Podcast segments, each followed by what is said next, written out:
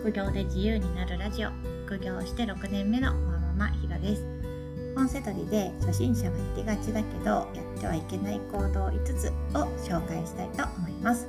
何を隠そう？私もこの5つ漏れなくやってたことがあります。そしてこれらをやめたことでもう一段収益が上がったなと思うので是非参考にしていただけたら嬉しいです。あくまで私が思うやってはいけない行動ですがもしこの行動をしていたとしたらちょっと振り返って見直すきっかけになったら嬉しいです。まず最初に5つ紹介すると頻繁にセラセンを見ちゃう。薄利の商品の仕入れでじっくり悩んじゃう。リサーチしないで期待で仕入れちゃう。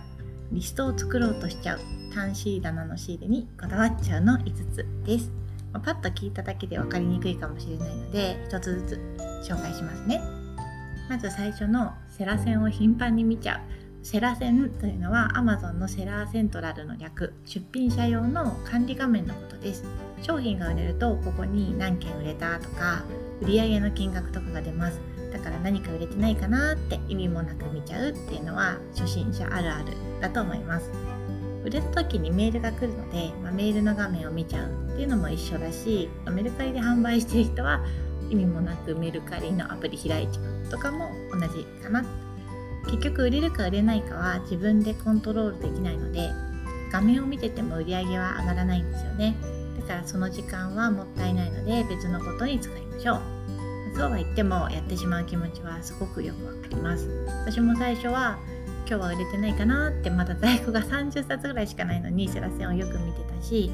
去年からブログを始めたんですけどアドセンスっていう、まあ、広告収入の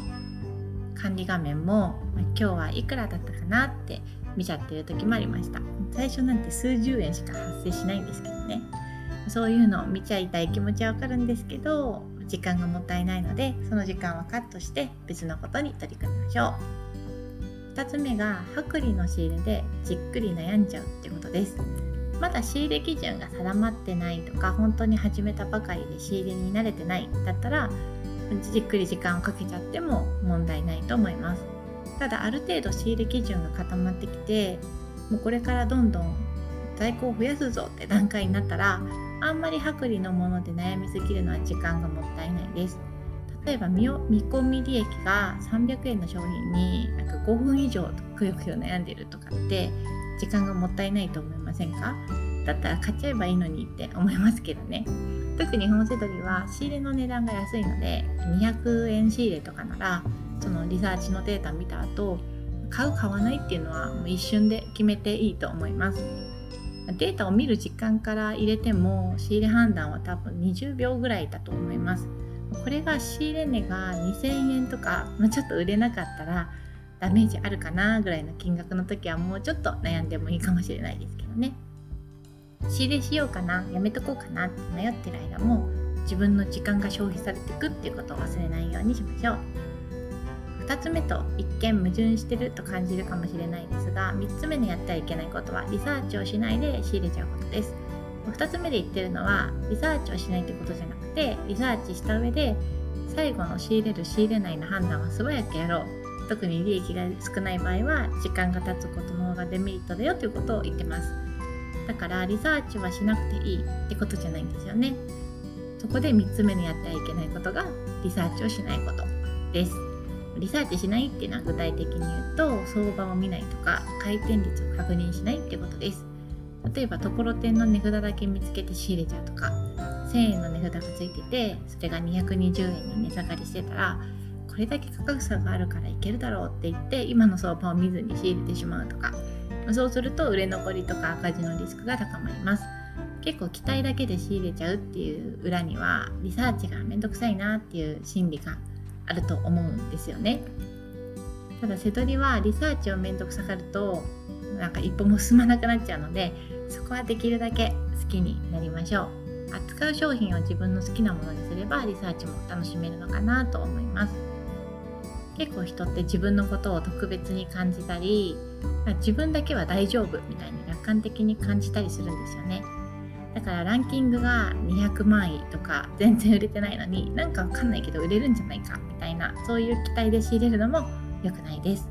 過去の履歴をちゃんと調べて販売実績がある。そういうなんか理屈がちゃんとあればいいんですけど、まあ、根拠のないポジティブな期待で仕入れるのはやめましょう。ちゃんとリサーチはしましょう。4つ目がリストを作ろうとすること。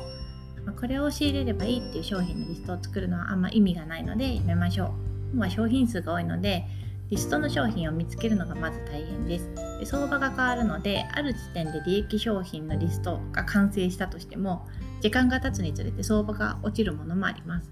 リストを更新し続ける手間もあるしそのリストを作ったとしても商品が売ってなかったら意味ないですよね。商品数が少なくてリストしたものがちゃんと買えるジャンルだったら意味はあるかもしれないけど本に関してはあんまり役に立たないです。使えるとしたらギリギリコミックのセット本ぐらいですかね。だから並んでるものから利益商品を探すようにしましょう。最後5つ目が単 C 棚の仕入れにこだわっちゃうことです。単 C 棚っていうのは100円か200円の安い値段の棚のことです。最初の仕入れ資金が少ないうちは220円ぐらいのその単 C 棚を中心に仕入れするのは全然ありだと思うしところてんっていう分かりやすいその値下がりしたっていうサインを元にやるのは一番簡単だし再現性が高いのかなと思います私自身もまだ全然単シー棚で仕入れますし単シー棚の仕入れは悪いってことではないですただプロパー棚まで仕入れの範囲を広げると仕入れ資金必要になっちゃう仕入れ資金は増えるんですけど利益も増えるので仕入れ資金に余裕ができたらプロパー棚も選択肢に入れてくださいね。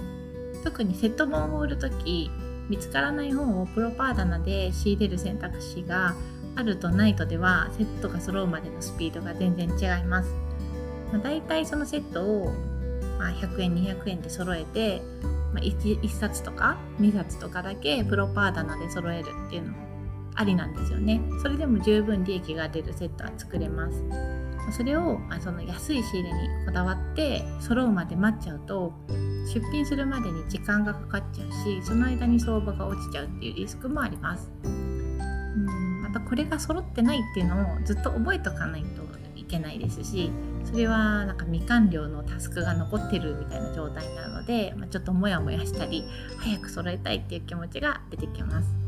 出品しないと売れない。だから早く出品するっていうのは世代の鉄則でま、仕入れて出品まで置いとくっていうのはもうただの怠慢です。これは自分への戒めの意味も込めて言ってます。仕入れで満足して出品を貯めておくのはただの怠慢です。だからセット本を揃えるためにもプロパー棚をうまく活用していきましょう。今日は本セドリでやってはいけない5つのことを紹介しました。セラ線を見つめ続ける。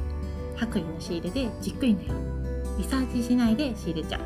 リストを作ろうとする。単シー棚の仕入れにこだわるこの5つでした自分で話してて自分の耳が痛いなんてこともあったので、ま、本セドリを始めたばかりの人も